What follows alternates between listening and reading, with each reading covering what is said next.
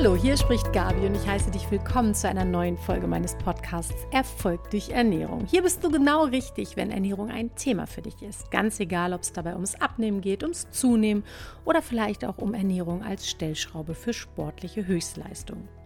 Tja, und du kennst das vielleicht auch. Du ernährst dich eigentlich gesund, treibst ein bisschen Sport, äh, versuchst so auf einen gesunden Lifestyle zu achten, planst dabei äh, möglicherweise auch ein wenig Gewicht äh, zu verlieren, stellst dich auf die Waage und stellst fest, das blöde Ding will sich einfach nicht bewegen. Der Zeiger bleibt stehen, das Gewicht stagniert. Stagnation beim Abnehmen, ein großes Thema. Was tun, wenn das Gewicht nicht runtergeht, obwohl ich doch eigentlich alles richtig mache. Über dieses Thema möchte ich heute mit dir sprechen und wenn dich die Top-Gründe interessieren, die mit einer Stagnation zu tun haben können und ein paar Ideen dazu für dich relevant sind, wie du mit dieser Stagnation umgehen kannst, dann bleib dran. Wir legen gleich los.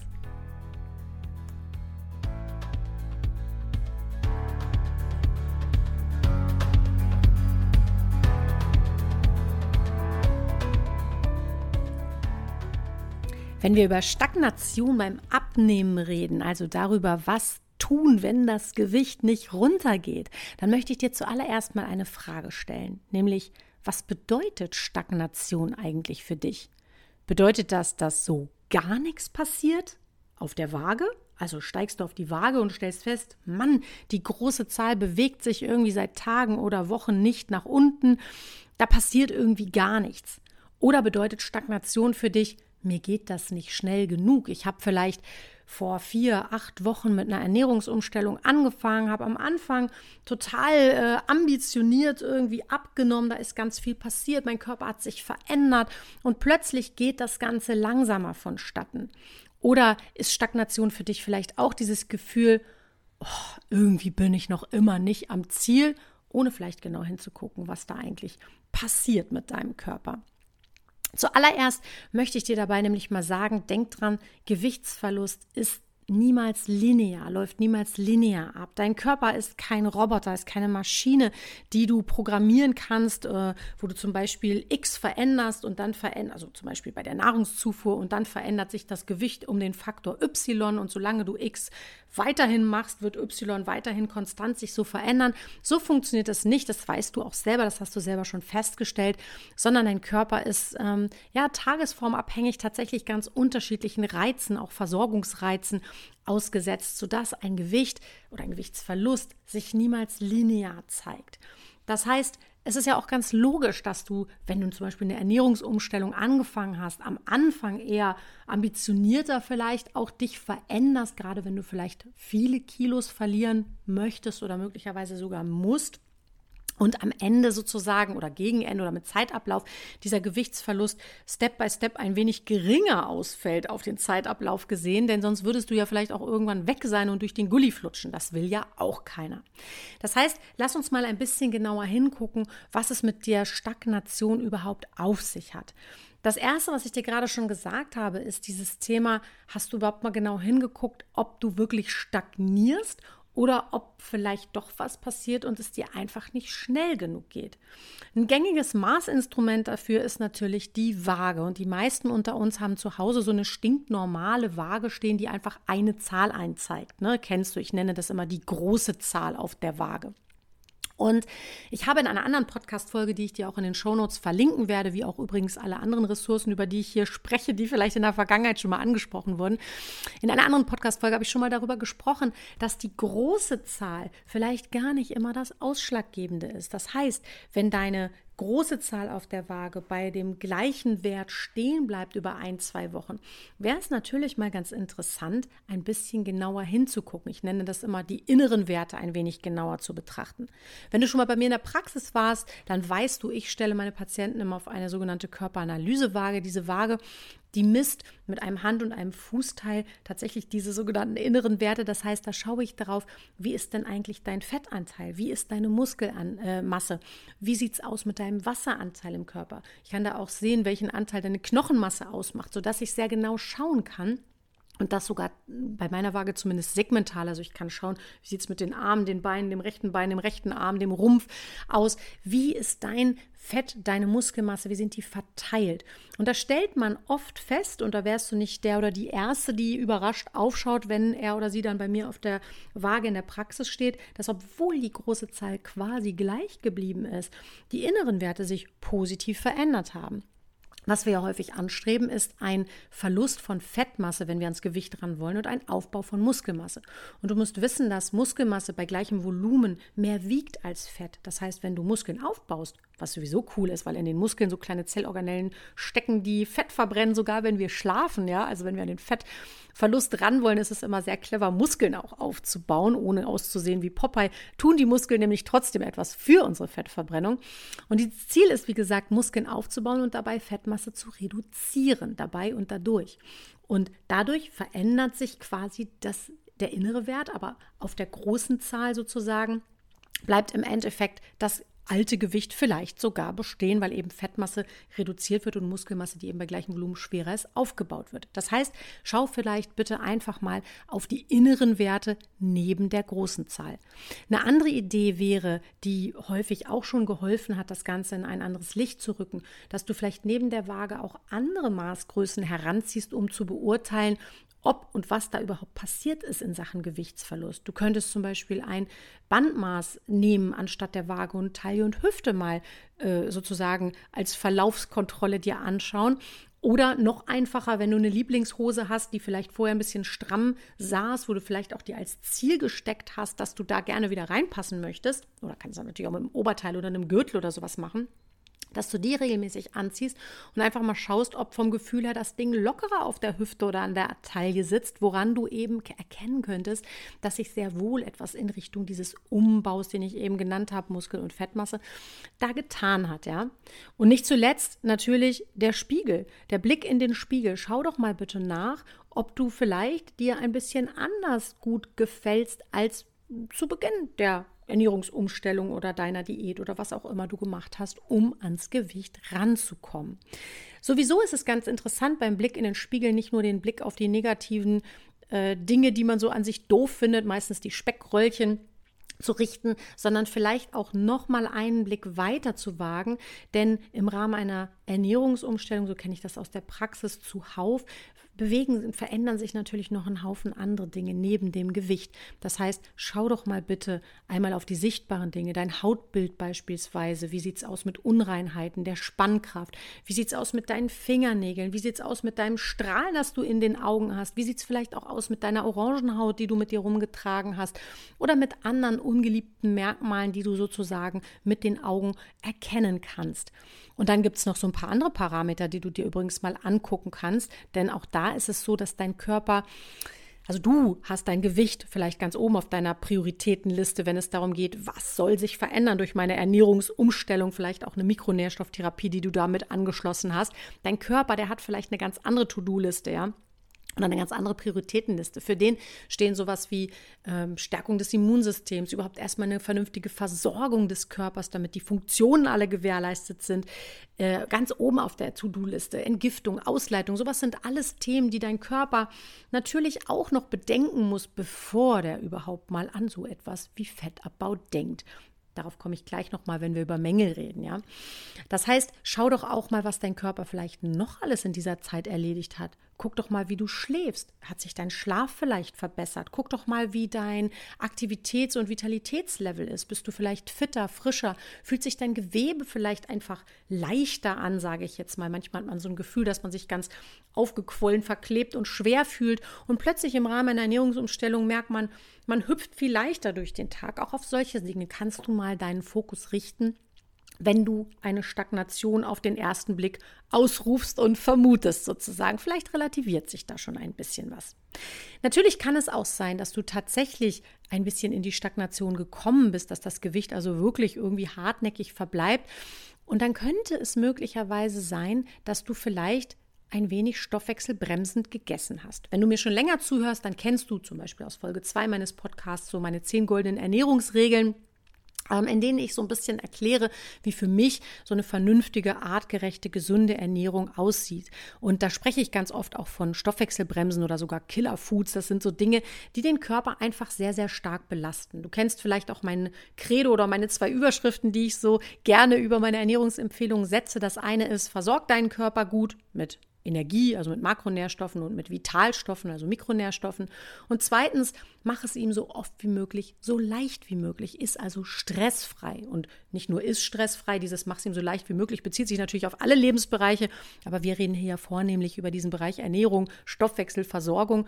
Von daher schau doch mal, ob du in Sachen Stoffwechselbremsen und Killerfoods tatsächlich so Clean Food mäßig unterwegs warst, wie du es vermutest, denn wann immer du irgendwo stressig ist, ja, und damit meine ich nicht nur hektisch und zwischendurch, das zählt auch dazu, aber wenn du auch dir Lebensmittel zuführst, die für deinen Körper anstrengend sind, dann wird dein Körper belastet. Das kostet einfach Arbeitsspeicher, das Stress, das bremst aus, das macht träge, weil dein Körper, wie gesagt, eine ganz andere To-Do-Liste hat vielleicht als du und einfach auch Ressourcen und Kapazitäten für andere Dinge braucht. Dazu gehört natürlich auch sowas wie krank gewesen. Bist du vielleicht, hast du einen chronischen Prozess möglicherweise sogar äh, eine Unverträglichkeit, Gicht oder irgendeine Herz-Kreislauf-Erkrankung oder auch andere ähm, Erkrankungen, die du mit dir rumträgst. Sowas kostet ja total viel Energie, sage ich mal, und äh, Vitalstoffe den Körper alleine diesen chronischen Prozess ständig irgendwie zu beackern.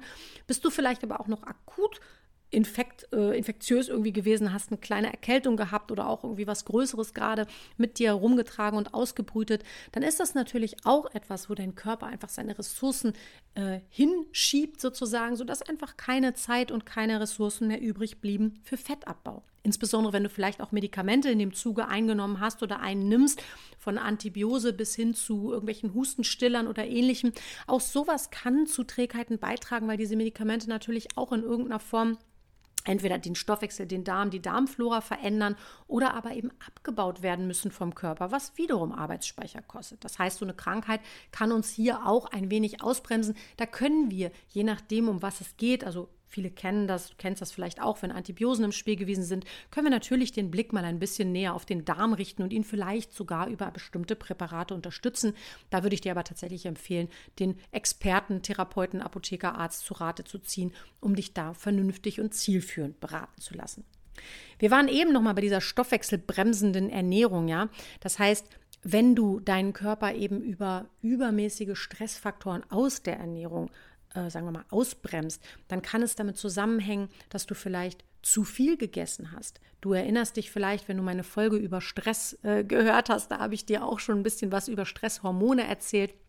Da habe ich dir auch so ein bisschen darüber erzählt, dass wenn du zu viel, zu häufig isst, dass dann viele ähm, Hormone in Form von Insulin beispielsweise im Körper sind. Und immer wenn Insulin im Körper ist, schreit dein ganzes System Fetteinbau und nicht Fettausbau. Deswegen gucken wir immer, dass wir eben nicht zu viele Mahlzeiten hintereinander weg mit zu geringen Pausen zu uns nehmen. Aber auch auf der anderen Seite zu selten oder zu wenig gegessen ist genauso vielleicht Stoffwechselbremsen für dich. Das müsste man sich etwas genauer im Einzelfall unter die Lupe nehmen, wo das Problem liegt. Denn wenn du zu viel und zu häufig isst, hast du vielleicht einen äh, Kalorienüberschuss und zu viel Insulin im Körper. Wenn du aber zu wenig und zu, zu selten isst, dann hast du vielleicht einfach ein Kaloriendefizit, ein zu großes, sodass dein Körper dein bester Teampartner und Beschützer, wie du weißt, der immer auf dein Überleben bedacht ist und das sichern will, dass der eine Hungersnot wähnt und deswegen natürlich die Speicher äh, vollhalten will und die Ressourcen behalten will und insbesondere zum Beispiel die Fettreserven, in denen wichtiges Vitamin D oder ähnliches gespeichert ist, nicht hergeben möchte. Das heißt, meine Idee ist hier, schau vielleicht auch noch mal in diese zehn goldenen Ernährungsregeln rein oder hör da rein in die Podcast-Folge oder lad dir mein E-Book runter, das verlinke ich dir in den Show Notes. Schau da nochmal rein und guck mal, ob da so die Big Bullets bei dir berücksichtigt sind und ob du da entsprechend gut auf Spur bist.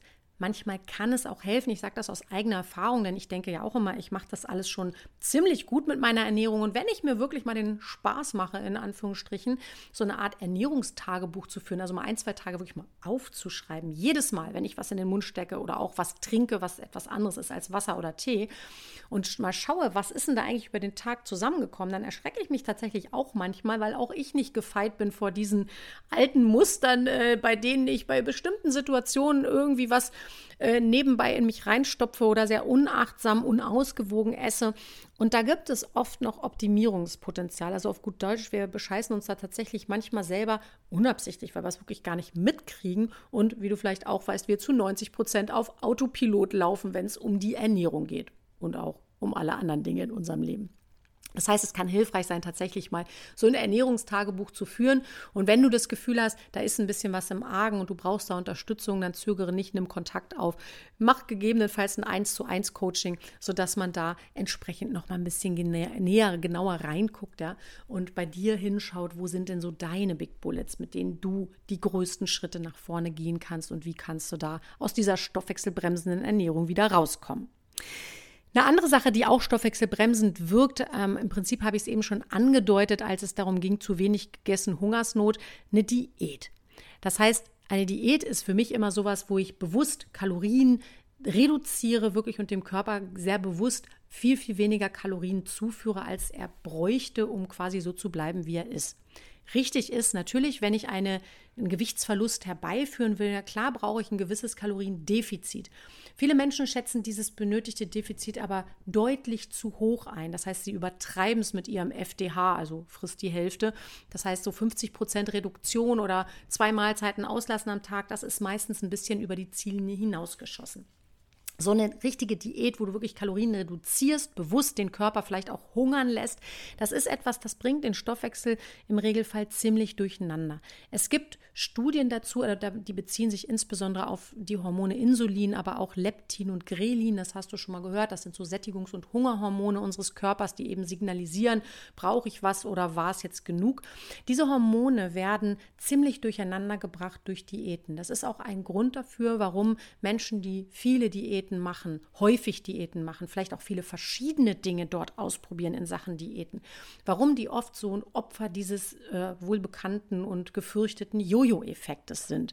Das heißt, laut Studienlager hält diese, ich nenne es jetzt mal hormonelle Verwirrung, bis zu einem Jahr nach Ende der Diäten sogar an. Das heißt, du bist gar nicht schuld, dass deine Diät nicht funktioniert. Dein ganzer Körper wird einfach davon massiv durcheinander gebracht. Also Hunger und Sättigungsgefühle Gefühle sind total verwirrt.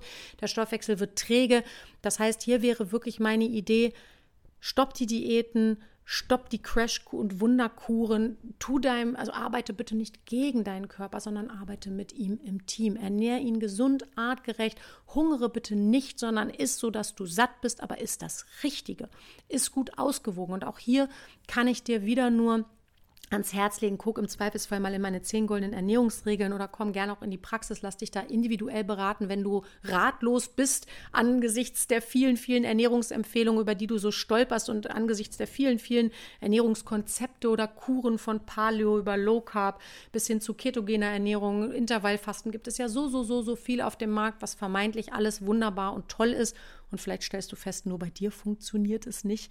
Das ist nicht schlimm, das ist äh, gar nicht schlimm sogar, weil dein Körper tatsächlich einzigartig ist und du bist ganz individuell und so wie du andere Charaktereigenschaften hast, von Haarfarbe über Augenfarbe bis zu deiner Stimmungslage, gibt es eben auch Eigenheiten deines Stoffwechsels, die dazu führen, dass für dich ketogene Ernährung vielleicht gar nicht funktioniert, während es für deinen Freund oder deine Freundin vielleicht der heilige Gral ist. Das heißt, hier ist es wirklich sinnvoll, Diäten wirklich an die Seite zu schieben und sich wirklich auf eine gesunde, konstante, konsequente, artgerechte Ernährung und eine ausreichende Makro- und Mikronährstoffversorgung zu konzentrieren. Ich hatte eben, Stichwort Hungersnot, auch schon das Thema Mängel angesprochen. Mängel können natürlich auch ein Grund dafür sein, dass du tatsächlich in eine Stagnation gerätst. Ich hatte eben das Beispiel Vitamin D schon angesprochen. Das ist ein fettlösliches Vitamin, das auch bei uns im Fettgewebe gespeichert wird. Das heißt, auch hier ist es so, hat dein Körper irgendwo Mängel, mikronährstofftechnische Mängel, dann äh, oder auch makronährstofftechnisch zu wenig Energieversorgung im Körper, dann kann es sein, dass er sozusagen möglicherweise auch über die Schilddrüse zum Beispiel, den Stoffwechsel herunterregelt und äh, entsprechend ja eine Stagnation im Stoffwechsel, in der eine Trägheit sozusagen sich ausprägt. Besonderes Augenmerk, äh, finde ich, kann man darauf immer mal haben, wenn man möglicherweise auch Präparate, also Nahrungsergänzungsmittel, irgendwelche Supplemente eingenommen hat, die dann absetzt und danach irgendwann plötzlich das Gewicht stagniert, obwohl es mit den Präparaten ganz gut funktioniert hat. Das kann ein Zeichen dafür sein, muss es nicht, aber kann Genaueres, genauen Aufschluss erhältst du natürlich über Laboruntersuchungen in dem Fall. Es kann ein, ein, Hinweis darauf sein, dass dein Körper seine Speicher an manchen Stellen vielleicht noch nicht ausreichend und zufriedenstellend gefüllt hat und dass einfach nach Absetzen der Präparate die Symptomatik im Zweifelsfall, die vielleicht vorher auch schon da war, so eine Trägheit, einfach wieder durchschlägt. Häufig ist das natürlich auch begleitet von anderen Symptomen, wie zum Beispiel Müdigkeit, Erschöpfung, äh, Haarausfall, brüchige Fingernägel oder ähnliches, sodass du da entsprechend das vielleicht zum Anlass nehmen solltest, ein wenig genauer auch labortechnisch nochmal zu gucken. Ich empfehle bei mir in der Praxis so eine Mikronährstoffdiagnostik, insbesondere wenn mal Mängel festgestellt wurden, so einmal im Jahr, dass man da wirklich einen guten Überblick behält. Apropos Mangel. Nicht nur der Nährstoffmangel, auch ein Schlafmangel kann natürlich ein Grund sein dafür, dass du gewichtstechnisch irgendwo gerade stagnierst und nicht weiter runtergehst. Denn dazu habe ich dir auch eine eigene Podcast-Folge, die Folge 16, aufgenommen, die heißt Abnehmen im Schlaf. Dabei geht es darum, dass man äh, tatsächlich schon bei einer durchwachten Nacht Effekte feststellt, in Bezug auf den Fettabbau. In kurzen Nächten, schlaflosen Nächten, verliert man tendenziell laut Studienlage eher Muskelmasse als Fettgewebe. Und äh, ein mangelhafter Schlaf wirkt sich auch total negativ auf Regenerationseffekte, Reparatureffekte im Körper auf, aus. Und na klar, das kennst du auch, wenn du mal etwas länger wach warst und nicht genug Schlaf bekommen hast. Natürlich auch auf die Stimmung und die Performance und Leistungsfähigkeit. Eine Idee ist natürlich hier, die Schlafhygiene sozusagen ein bisschen genauer unter die Lupe zu nehmen. Ähm, vieles hat, ist ja selbstgemachtes Elend, was das angeht. Und gegebenenfalls aber natürlich auch mal nähere Untersuchungen anzustellen, wenn du feststellst, du schläfst tatsächlich durchgängig nicht gut, um da einfach mal zu gucken, woran liegt es. Da können natürlich Schmerzen ein Problem sein, kann nicht vernünftig liegen. Da können, kann das Gedankenkarussell ein Thema sein. Dann kann man auf der mentalen Ebene noch mal so ein bisschen genauer schauen. Und möglicherweise geht es aber auch um hormonelle Mängel oder oder den Mangel an bestimmten Stoffen im Körper der dazu führt, dass dein Körper einfach nicht zur Ruhe kommt. Wichtig wäre es hier wirklich, dass du einen guten Schlaf bekommst, nicht nur, aber natürlich auch aus Gründen der vernünftigen Fettverbrennung. Hormone habe ich eben angesprochen. Hormonelle Disbalancen gibt es natürlich nicht nur in Bezug auf so Schlaf-Wach-Hormone oder in Bezug auf Stresshormone, sondern eben möglicherweise auch in Bezug auf die Schilddrüse oder wir Frauen kennen das so als zyklusbedingte Schwankungen, den Heißhunger oder äh, den Japp auf Schokolade oder Kohlenhydrathaltiges. Auch hier ist natürlich die Idee, wenn du vermutest, dass irgendwelche Hormone bei dir aus der Balance geraten sind, ja, auch das ist häufig natürlich begleitet von anderen Symptomen Symptomen wie, nehmen wir mal den Zyklus, irgendwelche äh, Blutungsanomalien, Schmerzzustände, äh, Stimmungsschwankungen, so PMS, prämenstruelles Syndrom ist da ja oft auch so ein Thema, dass man da so ein bisschen stimmungstechnisch auch merkt, wenn sich da die Monatsblutung ankündigt. Oder äh, zum Beispiel Einlagerungen sind auch ein ganz großes Thema, wenn es um die zyklusbedingten Hormone geht. Oder bei der Schilddrüse so etwas wie Trägheiten, Lethargie, Verstopfung, sowas können ähm, mögliche Symptome sein dann solltest du tatsächlich auch vielleicht mal überlegen, da einen Check-up zu machen in der Richtung, einen äh, Internisten, Therapeuten, äh, Endokrinologen aufzusuchen, der dich da vielleicht noch mal etwas genauer berät und unter die Lupe nehmen kann. Thema Stresshormone. Äh, natürlich ist dieses Thema Stress auch über die Hormone hinaus ein vielgestaltiges, denn insgesamt ist es äh, in Bezug auf das Gewicht aus verschiedenen Gründen sinnvoll, Stress zu reduzieren. Ja, wir haben, das hatte ich dir eben auch schon gesagt, äh, dazu habe ich eine eigene Podcast-Folge auch aufgenommen, die ich dir unten verlinke in den äh, Beschreibungen zu dieser Folge. Wir haben in den Stresshormonen verschiedene Mechanismen oder über die Stresshormone verschiedene Mechanismen, die im Körper ablaufen, die dazu führen, wenn du im Übermaß Stresshormonen ausgesetzt wirst, dass dein Körper wirklich so im Tunnel ist. Stress macht doof. Stress äh, macht, dass wir in so einem Tunnel sind, nicht nur in Bezug auf das, was wir so wahrnehmen, sondern auch in Bezug auf unsere Körperreaktion. Und unser Körper reagiert eben auf Stress häufig mit so einem Kampf- oder Fluchtmodus, der dazu führt, dass der Körper versucht, clever, weil er dein Überleben ja sichern will, denn schließlich bist du auf der Flucht vor dem Säbelzahntiger oder äh, kurz vorm, äh, vorm Verhungern und auf der Jagd nach dem Mammut, ja. Das heißt, dein Körper versucht Energie bereitzustellen in den Muskeln, im Atmungssystem, damit du entweder kämpfen oder flüchten oder lange Touren unternehmen kannst, um dir Futter zu suchen. Das heißt, dein Körper ist wirklich auf so einem, in so einem Modus, wo er versucht, quasi Zucker in die Zelle einzubauen. Und dein Körper, und das meine ich mit Stress macht doof, der kann nicht unterscheiden, ob du wirklich auf der Flucht vom Säbelzahntiger bist oder wirklich auf der Jagd nach dem Mammut. Dein Körper kann nicht unterscheiden, ob du wirklich, ob es wirklich um Leben oder Tod geht oder ob dich einfach dein Chef nervt, der mit einer Deadline dir im Nacken sitzt oder ob du mal wieder den Tag ein bisschen zu enthusiastisch verplant hast und Terminhopping Thema ist oder ob du einfach neben den zu vielen To-Dos auch mit Schlafmangel gerade äh, ja geschlagen bist oder ob du vielleicht emotionalen Stress, Ärger, Sorgen, Traurigkeit hast, die dich begleiten oder ob ein Versorgungsmangel Vitamin D, B-Vitamine, Eisen, was auch immer im Körper vorliegen oder du Angst vor Corona hast oder was auch immer dich da gerade stresst sozusagen für deinen Körper, geht es schon wieder ums Überleben. Das heißt, es ist schon sinnvoll, neben diesen Stressfaktoren, die ich vorhin angesprochen hatte, da wo es wirklich um die Ernährung geht, also stressfreie Ernährung zu machen, keine, äh, sagen wir mal, Stoffwechselbremsen oder Killerfoods zu dir zu nehmen, es dem Körper leicht und einfach zu machen, ihn nicht mit blöden Inhaltsstoffen zu nerven und zu stressen sozusagen. Daneben ist es natürlich gut zu gucken auf allen Ebenen, wie kann ich Stress reduzieren. Da geht es eben auch um äh, Bewegung, da ein Ventil zu finden, um irgendwo Stress abzubauen. Ich gebe häufig diesen Tipp, mal explosiv zu tanzen, drei Minuten, um mal so ein bisschen die Stresshormone runterzufahren. Oder überhaupt mal auf die Atmung zu gucken, denn unser Körper äh, versteckt sich ja quasi vorm Säbelzahntiger und atmet dabei häufig sehr flach, damit der Tiger uns nicht hört. Und wir sind dann auch oft sehr leise, damit wir nicht entdeckt werden. Das heißt, wir können unser, äh, unser limbisches System, unsere Gehirnfunktion da so ein bisschen, unser Stammhirn so ein bisschen austricksen, indem wir laut atmen, laut lachen, tanzen, tief atmen, ein bisschen lauter sind, als wir vielleicht normalerweise wären, mal ganz bewusst darauf achten, dass wir tief einatmen, damit wir so ein bisschen unser Hirn austricksen und dem System zeigen, hey, Moment mal, wir sind ja gar nicht hier im Versteck oder auf der Flucht, sondern wir sind ja in Sicherheit. Das ist ein wirklich ein einfacher, aber doch sehr wirksam, wirksamer oder wirkungsvoller Trick, um da so ein bisschen Entspannung reinzubringen. Aber wenn du natürlich merkst, Stress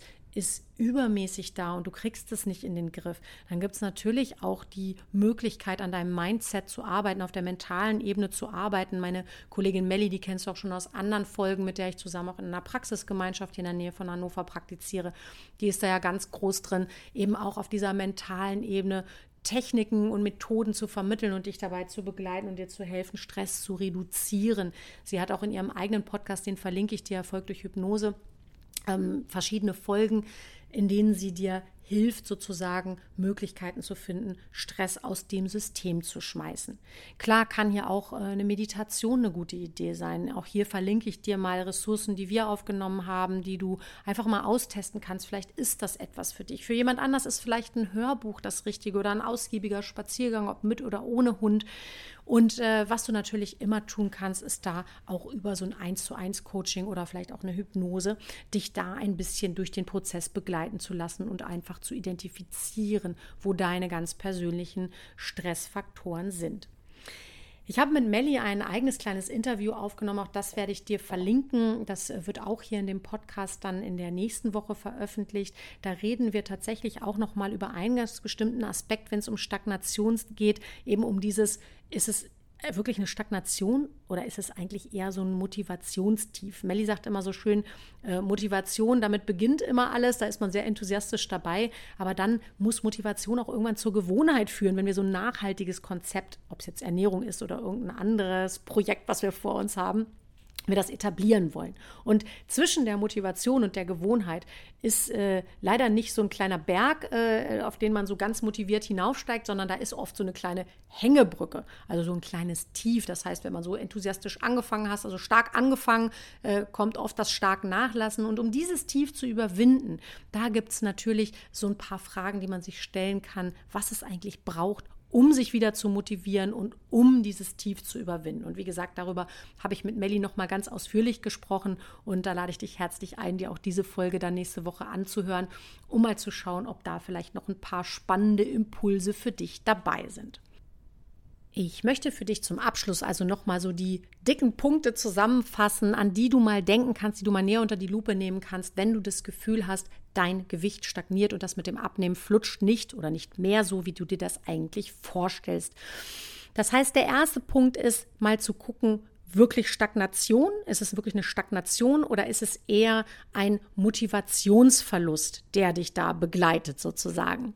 Zweitens, hast du mal die große Zahl angeschaut oder nur die große Zahl angeschaut auf der Waage oder hast du auch die inneren Werte oder andere Maßgrößen herangezogen, wenn es um deine Vermutung der Stagnation geht, um die zu bestätigen oder zu widerlegen?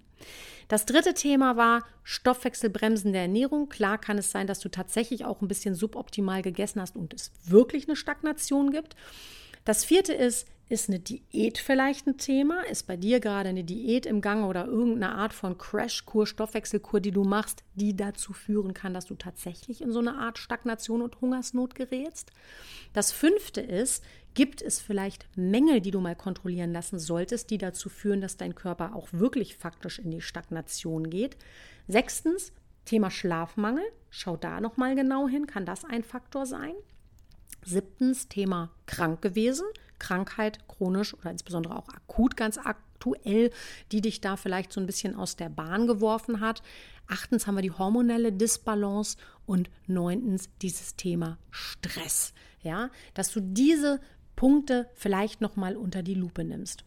Und solltest du feststellen, dass du bei keinem dieser Punkte eigentlich das Gefühl hast, dass es daran liegen könnte, dann kann es sein, dass für dich eine kleine Intervention sinnvoll ist. Und da lade ich dich ein, dich vielleicht mal mit dem Thema Heilfasten ein bisschen näher auseinanderzusetzen.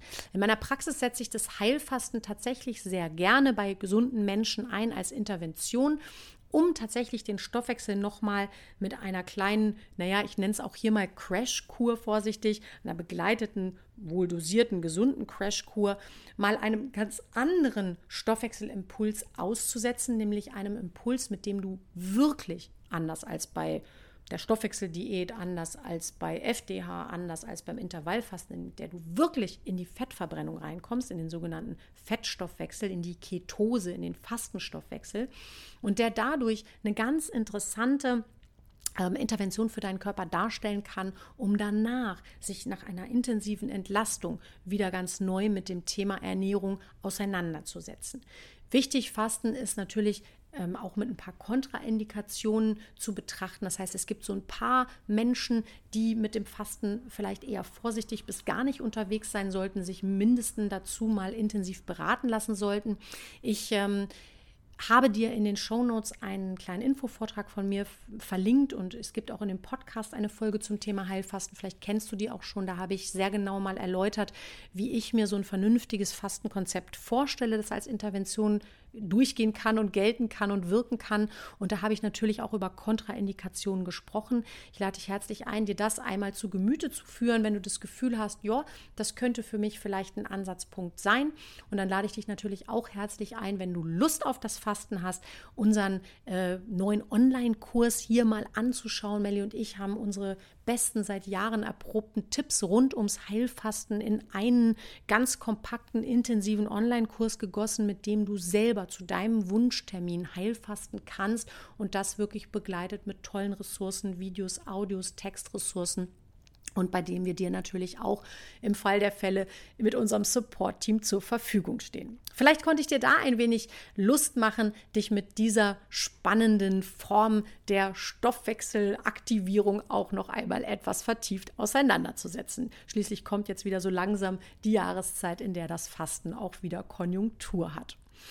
Ja, ich hoffe, ich hatte ein paar spannende Impulse für dich im Gepäck in dieser Folge und du konntest dich an der einen oder anderen Stelle vielleicht wiedererkennen bzw. eine Idee gewinnen, wo du noch mal genauer hinschauen kannst, wenn du das Gefühl hast, dein Stoffwechsel bremst dich gerade aus und mit dem Gewicht geht es nicht voran. Ich freue mich natürlich wie immer über Feedback von dir, über Anmerkungen und Kommentare, wie es dir mit diesem Thema geht. Vielleicht auch darüber, ähm, wie du vielleicht einen Ansatzpunkt gefunden hast, deine Stagnation wieder in den Griff zu kriegen und wieder die Waage zum weiteren Fallen zu bewegen, wenn das für dich ein Thema ist.